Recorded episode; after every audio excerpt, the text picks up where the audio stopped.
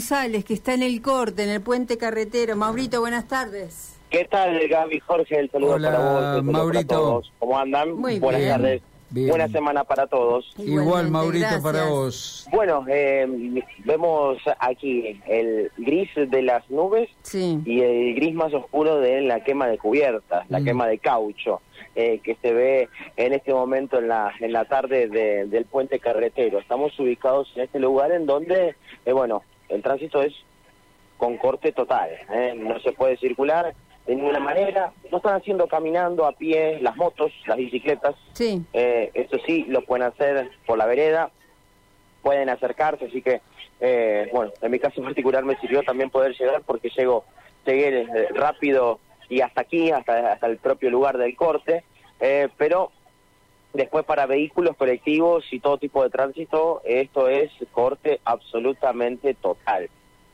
Así que esto para que lo, lo tengan en cuenta, eh, no se puede circular, eh, en este caso en, en lo que es el- toda la zona del, del puente carretero. Eh, bueno, como ustedes ya saben, y este caso eh, que conmueve a Varadero Sarzotti es el de Mónica Estefanía Aquino, eh, que fue vista por última vez el 5 de mayo de este año. Ya estamos eh, eh, llegando ya a los 20 días, ¿no? Son 17 días los que se encuentra desaparecida eh, Mónica Aquino y hasta el momento no hay ningún tipo de novedad. Lo que están pidiendo amigos o familiares eh, justamente es que eh, puedan este, acelerar eh, todo lo que tiene que ver con eh, la búsqueda de, de Mónica Aquino. Por eso es que se pide celeridad de- en los rastrillajes, eh, por ejemplo, al respecto eh, que, bueno, no tienen hasta el momento mayores eh, novedades. Es por eso que la quema de cubiertos y aquí se está realizando con unas 50, 60 personas eh, y, y, bueno, vamos a ver si podemos charlar con, con alguien, a ver si puedo charlar con algún familiar, con quién puedo hacerlo, eh, con estamos eh, estamos en vivo eh, para Radio M, bueno, eh, no tienen respuesta de nada. No, no tenemos respuesta. Eh, hicieron allanamiento el viernes, pero cuando estaba lloviendo trajeron los perros que no se podía tampoco un solo perro. Y rastrillaron en todo lugar donde toda la familia fuimos a buscar. Y fue en vano nomás. Y nosotros queremos más respuestas. Ya 17 días que Mónica está desaparecida y no tenemos eh, rastro de nada. Esos lugares que allanaron no dieron con nada que pudiera con quedar. Con nada, con nada. Y también nosotros queremos saber qué es lo que declararon los, los que están detenidos, porque nosotros no sabemos tampoco. Y hasta el momento, eh, ¿dónde estuvieron allanando barra rastrillando? ¿Dónde estuvieron hasta Y este casi momento? todo varadero. Hasta cruzamos el otro lado de la isla también. Eso lo tenía que nosotros, la familia, eso lo tiene que hacer la policía. Y lo tuvimos que hacer nosotros.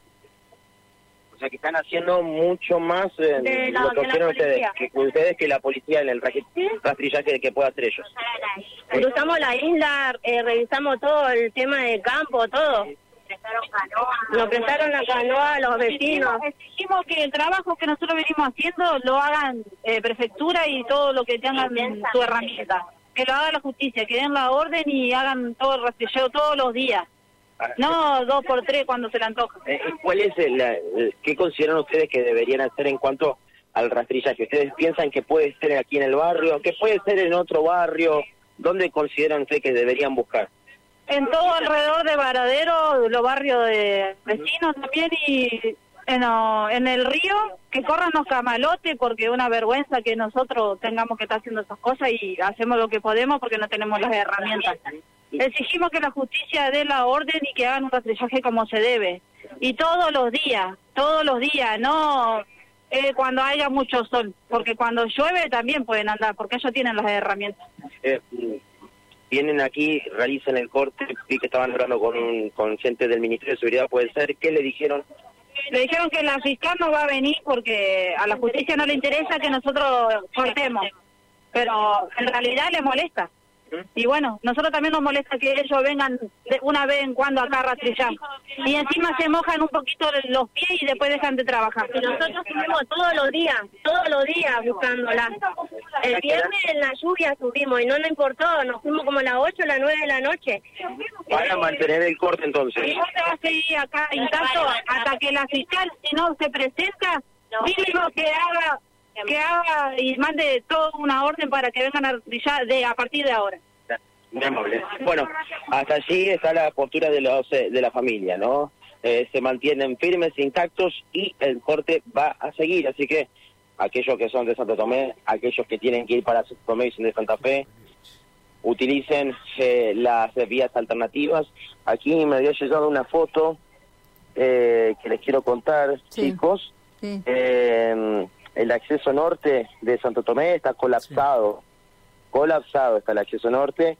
Eh, filas interminables a paso de hombre para tratar de eh, salir eh, de la zona Claro. donde...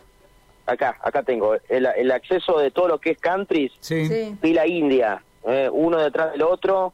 eh, y, bueno, la verdad que bueno se va se va a restringir el tránsito eh, durante toda toda la, la, la jornada. ¿eh? A ver, ¿Y sí, querías decir algo. sí. hora? Eh, también queremos, exigimos que la cuñada del imputado de Hugo Pérez, que ella también sea detenida porque ella es parte de todo esto. Hay tres detenidos hasta el Sí, momento. Y ella vio todo, ella vivía ahí también. Ellos tienen que saber dónde está Mónica.